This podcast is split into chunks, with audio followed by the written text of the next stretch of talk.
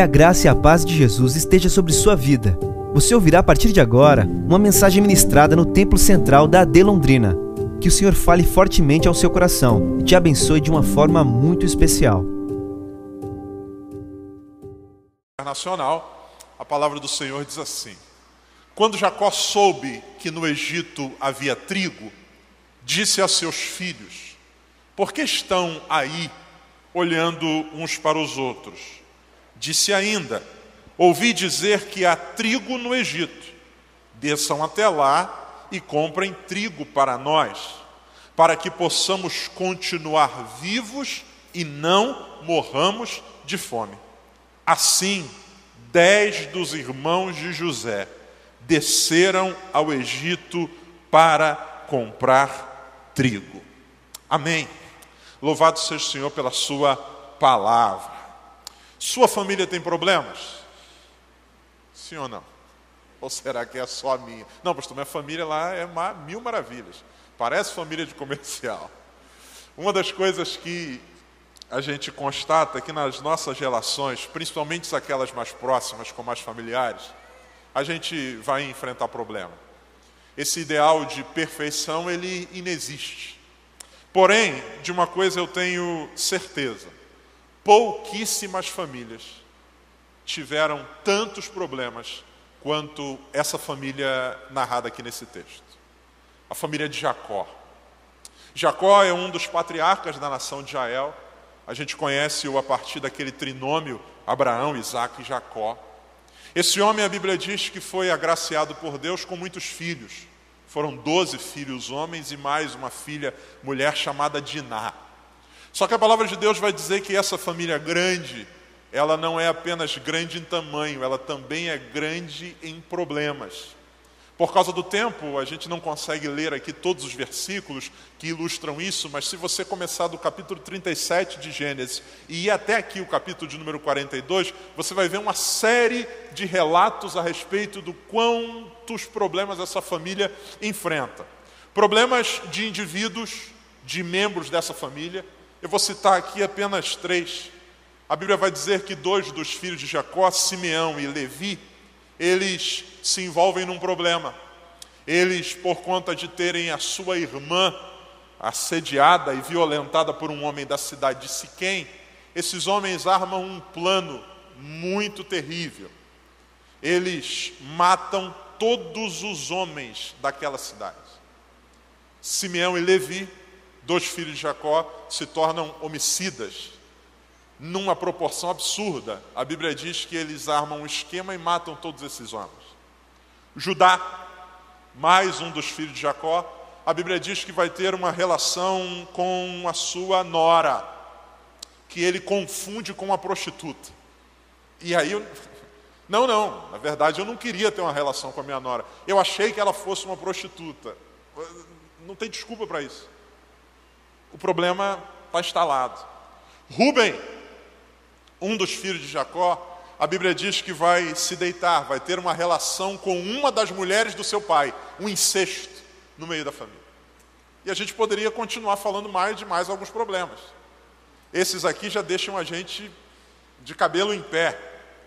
Problemas desses filhos de Jacó sozinhos.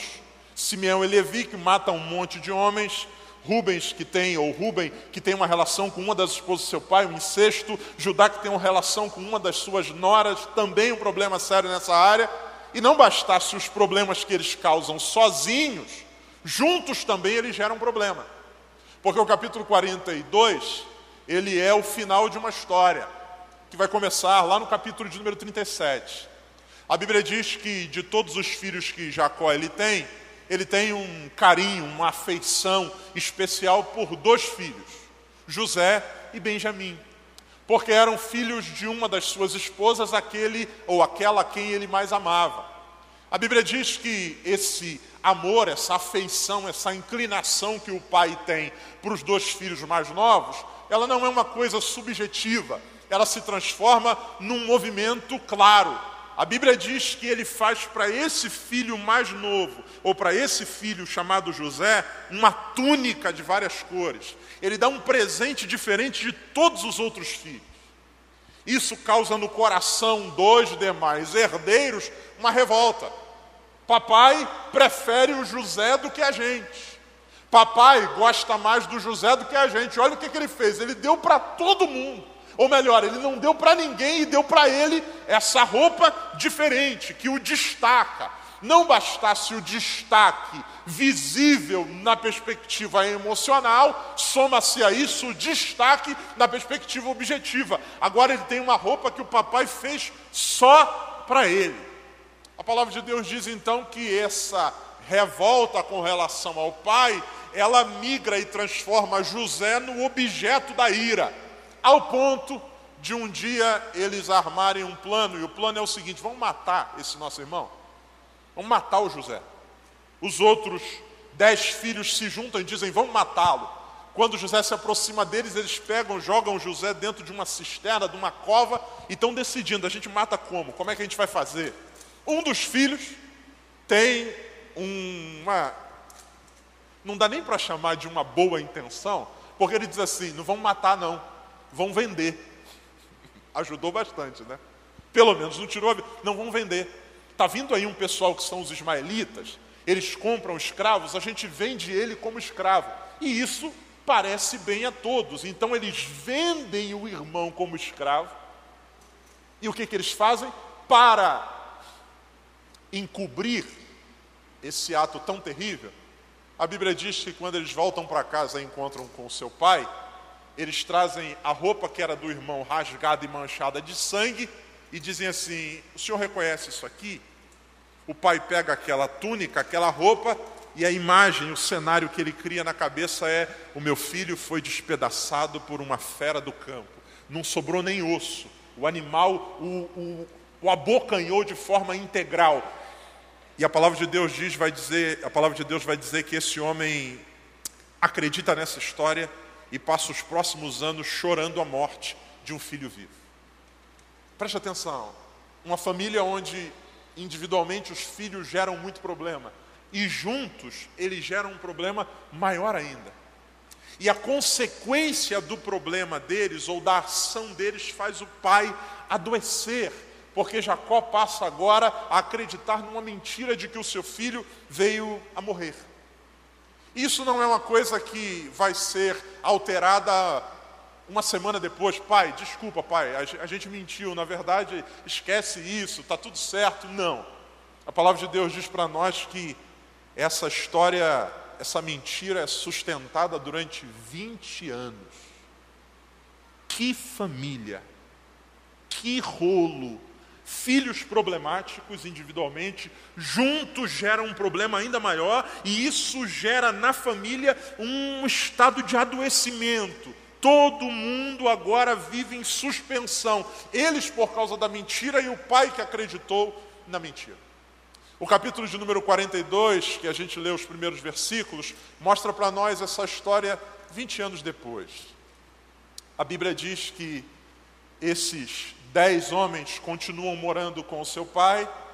O José, que é o filho que foi vendido, está no Egito, agora ocupando a posição de governador e chega um período que é um período de crise, que é um período de muita fome. E nesse período de muita fome é um cenário onde essa família vai de novo se encontrar e vai ter a oportunidade de construir uma nova história a partir daí. Eu quero convidar você hoje para a gente olhar para esse texto e essa, esse resumo que eu fiz para vocês a partir de duas perspectivas. Nós temos sempre num problema, dois lados, num conflito entre pessoas, dois lados. No caso aqui, que é a história de José, nós temos a figura dos ofensores, que são os seus irmãos, e a figura do ofendido, que é José. A Bíblia vai gastar vários versículos e capítulos falando a respeito do que vai acontecendo com José depois da crise. E o que, que acontece com ele? Ele é vendido, ele é comprado por um homem chamado Potifar, ele vai se tornar o mordomo da sua casa, ele vai ser acusado injustamente e vai para a prisão. A Bíblia coloca o holofote em cima da história de José. A história dele vai caminhando cheia de percalços. E isso muitas vezes pode passar para nós uma falsa ideia de que só está acontecendo problemas ou estão acontecendo problemas na vida do ofendido. Olha só, os irmãos de José venderam ele, fizeram o que fizeram com ele, e olha o que aconteceu com José, quanta coisa ruim. Ele foi lançado na prisão, ele foi acusado injustamente, ele passou um tempão preso, ele serviu como escravo, virou uma mercadoria no mercado egípcio, e a tendência é que a gente pense que apenas o juízo, a dor, o mal está vindo sobre a vida do ofendido. Só que o capítulo 42, de forma muito sutil, nos convida a olhar para a vida do ofensor ou dos ofensores. Como eu disse a vocês, é uma família em crise. Os irmãos se juntam e atacam o irmão José e vendem ele para o Egito. E José vai sofrer bastante. E a pergunta que se faz é: e eles? Esses caras aqui, que fizeram tudo de mal para o José, o que, que acontece com eles? O capítulo 42, verso 1 diz assim: Quando José sou, ou Jacó soube que no Egito havia trigo, disse aos seus filhos: Por que estão aí olhando uns para os outros? Verso de número 2. Disse ainda: Ouvi dizer que há trigo no Egito. Desçam até lá e comprem trigo para nós, para que possamos continuar vivos e não morramos de fome. Então preste muita atenção. Ao passo que eu tenho o José, que é o que sofreu o dano, enfrentando percalços na vida, vamos olhar agora para os irmãos de José. E eu quero hoje convidar você para, a partir desse texto, enxergar que a dor, o juízo, a, a pressão, não vem apenas sobre José. Não é apenas a vida de José que é desconfigurada inicialmente, mas também a dos seus irmãos. O que acontece com esses homens? De forma muito sutil, mas muito reveladora, o texto vai mostrar para nós que esses homens se tornaram inertes. Inertes. Eles não sofrem de nenhum problema de saúde descrito pela Bíblia. São homens plenos em vigor. O seu pai, chamado Jacó, já está avançado em idade a palavra de Deus diz que veio sobre a região onde eles moram uma grande fome. E o texto diz que um dia o pai olha para eles e diz assim: Até quando vocês ficarão aí sentados olhando uns para os outros? Eu soube que no Egito tem trigo. Levantem-se e vão até lá para que nós não morramos de fome. Diga comigo, por favor, José foi ferido? Diga, José foi ferido, sofreu bastante. Diga, mas quem o fez sofrer? A vida paralisou. Dez homens, no meio da fome, a dispensa vazia, sentados olhando uns para os outros. Está com fome? Tô. Ah, então tá bom. Achei que era só eu. Será que amanhã vai ter comida? Não sei. Ah, então tá bom. O pai grita: Ei! É assim que a vida de vocês vai acabar? Nós vamos morrer sentados olhando uns para os outros? Se mexam e vão até um lugar onde tenha comida. Esse texto, ele vai mostrar para nós o seguinte, que quem se porta de maneira incorreta, quem fere, quem machuca, quem detona o outro, não fica impune. E essa punição não vem muitas vezes de forma igual. Essa punição muitas vezes vem no adoecimento e na paralisia da alma. Os irmãos de José que fizeram o que fizeram com ele, a Bíblia não diz que inicialmente eles foram presos. A Bíblia não diz que eles foram vendidos como escravos, ah, mas a Bíblia diz que eles paralisam. E essa é a primeira coisa que eu queria dizer a você essa noite, porque talvez eu esteja falando para alguém que está aqui, cujo coração está ferido. Ferido porque de onde você menos imaginava veio traição. Talvez no lugar onde você acredita que deveria ser mais amado, você foi odiado. Talvez no seio da sua família, de onde você esperava consolo, o que veio foram pedradas, e isso machuca demais. E muitas vezes nos machuca o fato de estarmos sofrendo a dor, mas também nos machuca o fato de achar que com o outro não aconteceu nada. Pastor, o senhor não sabe o que eu enfrentei na minha vida, na minha família, nos meus. Pastor, eu fui, eu apanhei demais, e sabe qual é o problema? É que as outras pessoas, os meus irmãos, aqueles que me feriram, a vida deles está normal. Deixa eu dizer para você, não está. Esse texto vem dizer para nós que quem se porta de maneira indevida contra o outro, quem semeia contenda também colhe. E muitas vezes, embora a sua colheita não seja visível, a dor não seja visível, no coração a vida estagna. Estagna. Esses homens que transformaram José numa mercadoria, esses homens que pegaram o irmão e o reduziram a nada, agora são homens cuja vida paralisou dez marmanjos olhando uns para os outros, e se não fosse o pai dizer vocês vão morrer sentados, eles teriam ficado ali. Sabe, amado, não se engane. Você que foi ofendido, não ache que Deus esqueceu de você. Não acredite que Deus não é justo, nem tampouco acredite que aqueles que lhe fizeram mal não têm ou não recebem em si nenhum tipo de cobrança. A pior cobrança não é aquela da dor difundida do lado de fora, mas a pior cobrança é aquela da culpa que acachapa e paralisa e amarra o coração. De outro lado, eu também quero falar para alguém essa noite que talvez esteja na posição de um ofensor. Você que talvez tenha em algum momento da sua vida feito mal a alguém. Você que não foi fiel com as relações que você estabeleceu, você que foi infiel, você que pisou na bola e que talvez você não esteja percebendo ainda, mas o fato de você não consertar isso tem feito sua vida paralisar. Talvez você não perceba, mas ao seu redor tudo está acabando e você continua inerte, paralisado.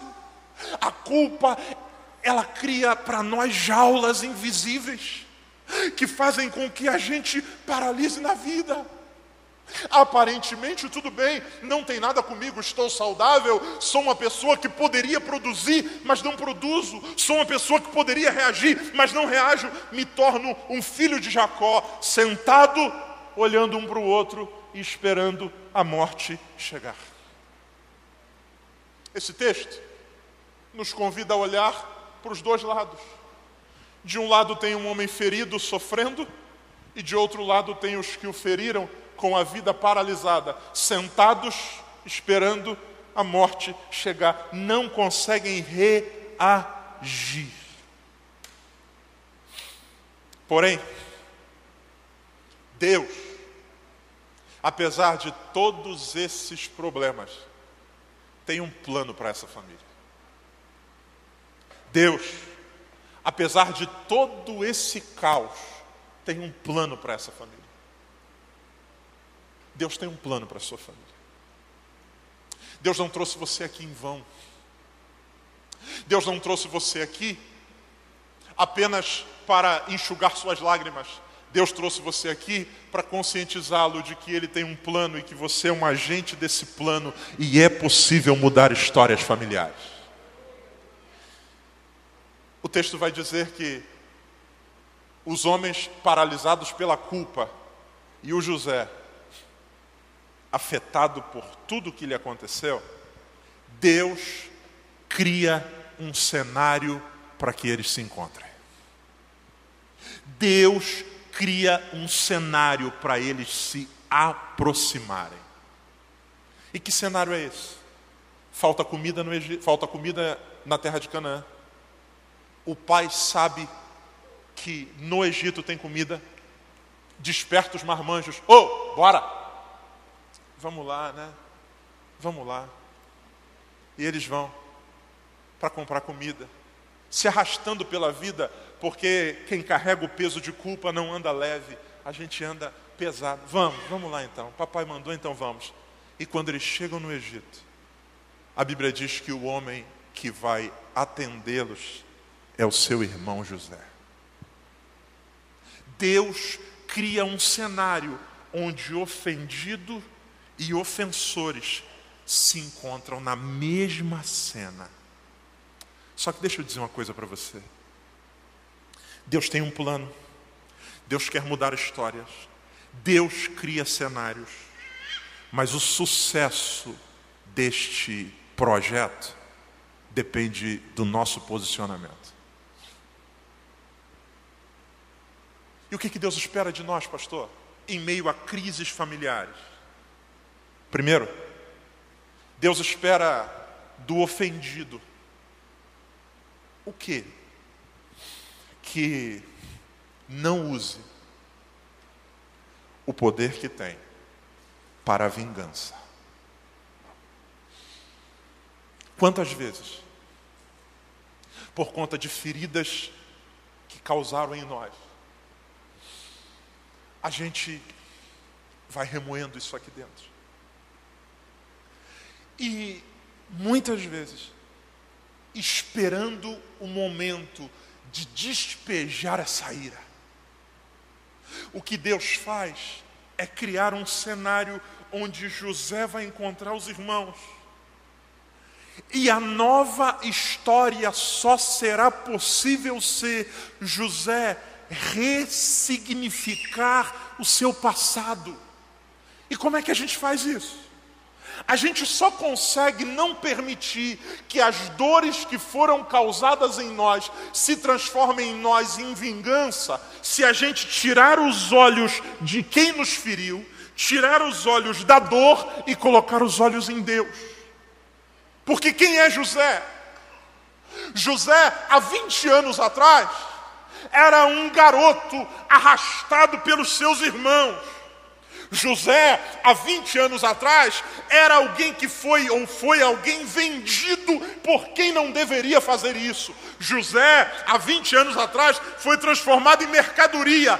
Mas Deus, que é bom e maravilhoso, preservou José, guardou José, exaltou José, deu poder a José, e hoje ele não é mais aquilo que era. Não permita que diante do confronto com quem te fez mal, você se veja como aquilo que você era. Você não é mais. Você não é mais aquele garoto espancado pelo pai, você é um homem hoje. Você não é mais aquela menina, você é uma mulher hoje. Deus guardou você. E se Deus preservou você até aqui, ressignifique seu passado. Não permita que a dor se transforme em vingança, pois Deus tem sido bom com você. Pastor, queriam me matar e você morreu? Não! Então, por favor, o grande problema não é o mal que fazem conosco, o grande problema é o que o mal que fazem conosco estarta mal dentro de nós. Não é o que me fizeram, é o que o que me fizeram faz brotar dentro de mim. E aí nós nos tornamos muitas vezes vingativos. Nós nos tornamos pessoas amargas, nós nos tornamos pessoas odiosas, e onde o ódio chega, não abre-se espaço para restauração. Pastor, eu quero que Deus restaure minha família. Pastor, eu queria tanto ter uma família abençoada. Sabe, nós estamos chegando perto do Natal. E por mais que tenha esse negócio da pandemia, restrição e etc., o que a gente quer é poder ter a nossa família reunida. E deixa eu dizer uma coisa para você: Deus também deseja isso. E talvez você diga, pastor, eu queria muito, mas o senhor não sabe o que eles me fizeram. Eu realmente não sei. Mas Deus fez muita coisa boa em você. Deus cuidou de você. Então, para que a reconciliação se torne possível, o ofendido precisa ressignificar o seu passado a partir de Deus. José vai dizer aos seus irmãos: Não foram vocês que me mandaram para cá. O mal que vocês queriam fazer para mim, Deus transformou em bem. Eu sou hoje outra pessoa. Então, Deus cria o cenário, Deus promove o espaço para a reconciliação, mas ela só é possível se o ofendido ressignificar seu passado. Não olhar para si como uma vítima do outro, mas olhar para si como alguém que Deus deu um fim diferente. Segundo, só é possível construir uma nova história se os ofensores aprenderem com o passado e transformarem a mudança do coração em atitudes externas. Talvez eu esteja falando para alguém que você não é o José, você é um dos irmãos de José. Você pisou na bola com alguém e isso hoje faz você carregar uma culpa gigantesca. Você está como esses caras parados, sentados na vida, vendo a morte chegar. Você é alguém que se encapsulou, se enclausurou. Olhando para você, todo mundo te vê saudável, mas você não consegue se erguer, porque o peso da culpa tem machucado você. E qual é o caminho de mudança para isso? Pastor, como é que eu faço para recuperar os meus vínculos? O texto vai dizer que esses homens são testados por José. E esses homens, eles conseguem passar nesse teste. E qual é o teste?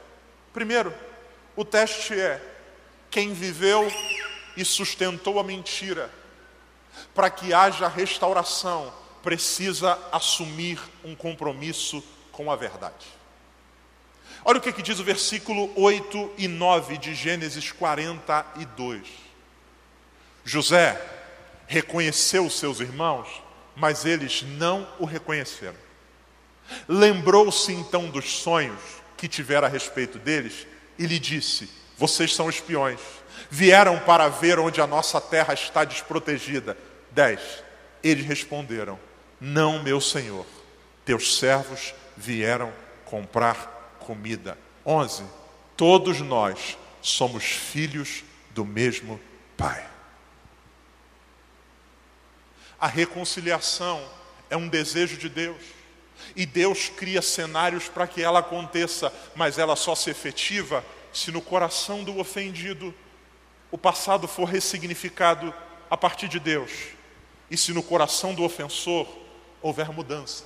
E a primeira mudança é: eu vou me pegar à verdade. O único remédio para a mentira é a verdade. O único antídoto para o mal que a mentira faz é a verdade. O problema é que muitas vezes diante de cenários que Deus proporciona para nós, ao invés de falar a verdade, nós queremos nos defender. Ao invés de falar a verdade, nós queremos nos vitimizar.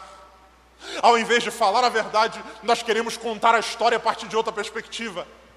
Vocês são. Não, não, na verdade é o seguinte, rapaz, o que aconteceu naquele dia é que eu não estava muito bem da cabeça, assim. Foi uma coisa, assim, rompante, sabe? A gente fica nervoso, mas José, eu te amo tanto. Não, verdade.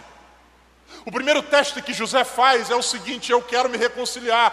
Deus criou um ambiente favorável. Agora vamos ver se esses caras estão prontos para isso. José faz perguntas que ele sabe a resposta, para que a verdade seja verificada. E a Bíblia diz que esses homens que mentiram durante 20 anos, agora dizem a verdade. Nós somos todos filhos do mesmo pai.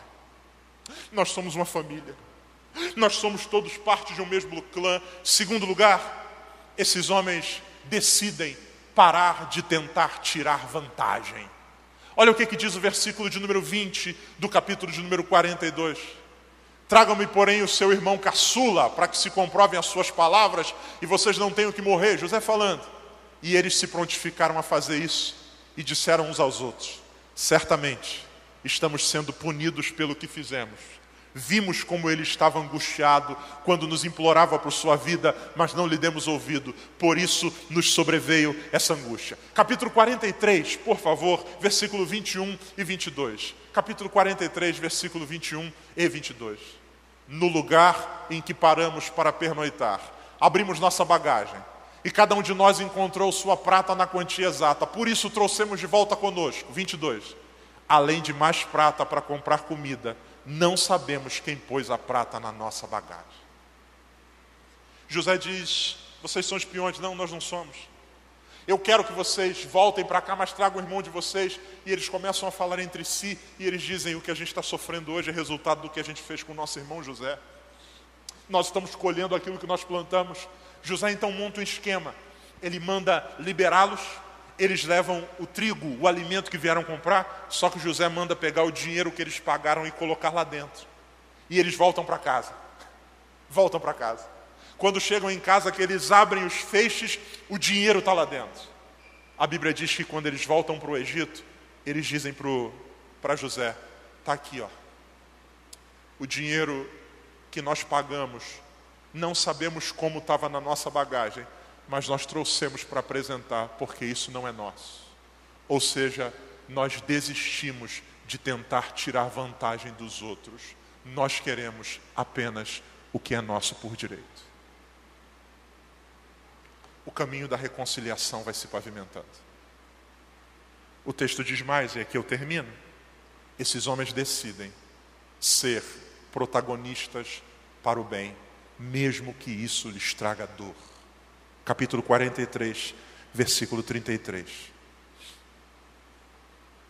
Seus irmãos foram colocados à mesa por ele em ordem de idade, do mais velho ao mais moço, e olhavam perplexos uns para os outros. Então, lhe serviram a comida da mesa de José. E a porção de Benjamim era cinco vezes maior do que o outro. E eles festejavam à vontade. Versículo 23. 23. Fiquem tranquilos não tenham medo. O seu Deus, o Deus de seu pai, foi que ele deu o tesouro da sua bagagem, porque a prata de vocês eu recebi. Então soltou Simeão e o levou à presença deles. Não, não foi vocês não. Está de volta. A Bíblia diz então que José faz o terceiro teste. José diz assim: o negócio é o seguinte, eu vou ficar com o mais novo. Quando José diz isso, o filho mais velho olha e diz: Não. Se necessário for, eu me entrego no lugar dele. Porque eu não posso permitir que a minha família seja prejudicada por causa do meu erro. Eu estou disposto a não lutar mais pelo meu direito. Se necessário for, eu me coloco como escravo. O que eu quero é o bem da minha família. E a Bíblia diz que isso pacificou o coração de José. Essa história, que começou com dez irmãos vendendo um irmão para o Egito, termina com a Bíblia dizendo que José manda trazer todos de Canaã para morar no Egito.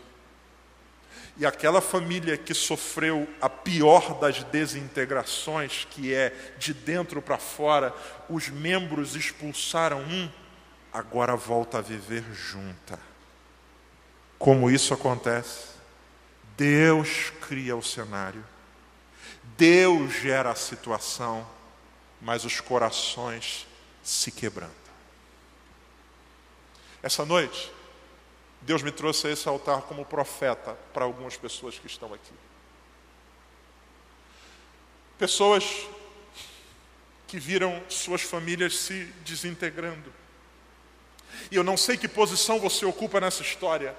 Se você é o José que foi expulso, ou se você é um irmão de José que expulsou.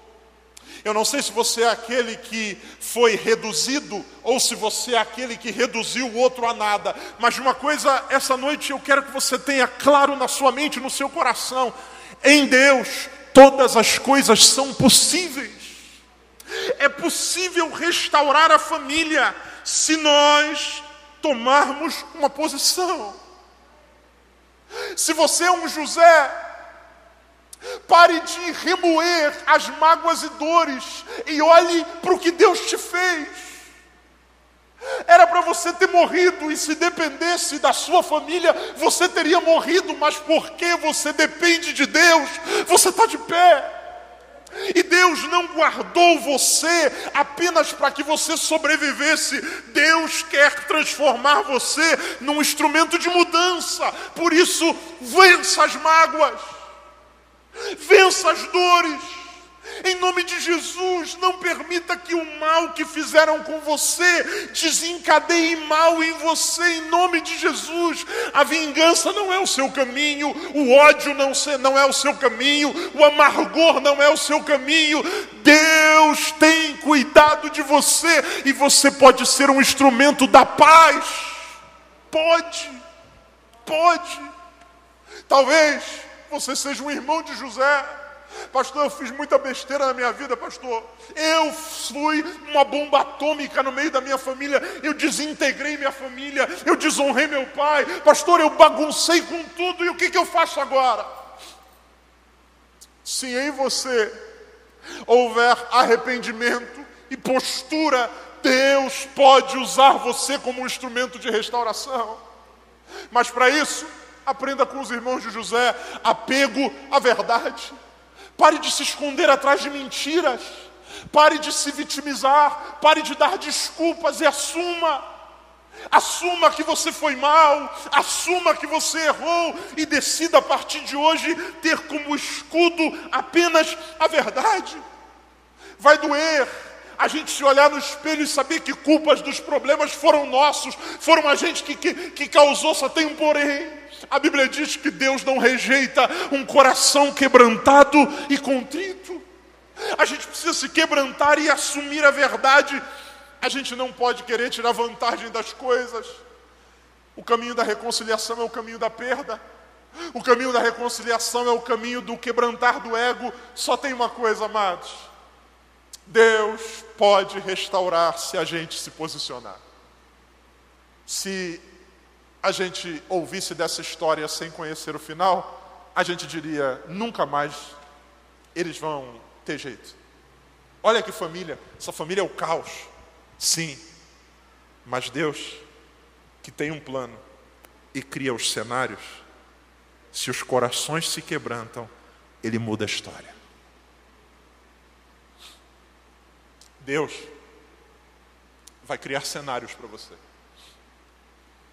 E se a sua postura estiver alinhada com a sua palavra, histórias serão mudadas em nome de Jesus. Não permita ser consumido pelo fatalismo. Não permita acreditar que você foi feito para ser um ser solitário no universo. Deus colocou você numa família e Ele tem um plano para ela. Cumpra o seu papel em Deus. Se você é um José, se liberte da dor. Se você é um irmão de José, se liberte da culpa e vamos viver o que Deus tem para nós. Vamos ficar de pé. Deus fez a parte dele, criou um cenário. A gente faz a nossa. Se posicionar. Feche seus olhos. Eu quero orar essa noite. Essa foi uma mensagem ministrada no Templo Central da AD Londrina. Acesse nossas redes sociais no Facebook, Instagram e YouTube e fique por dentro de tudo o que está acontecendo.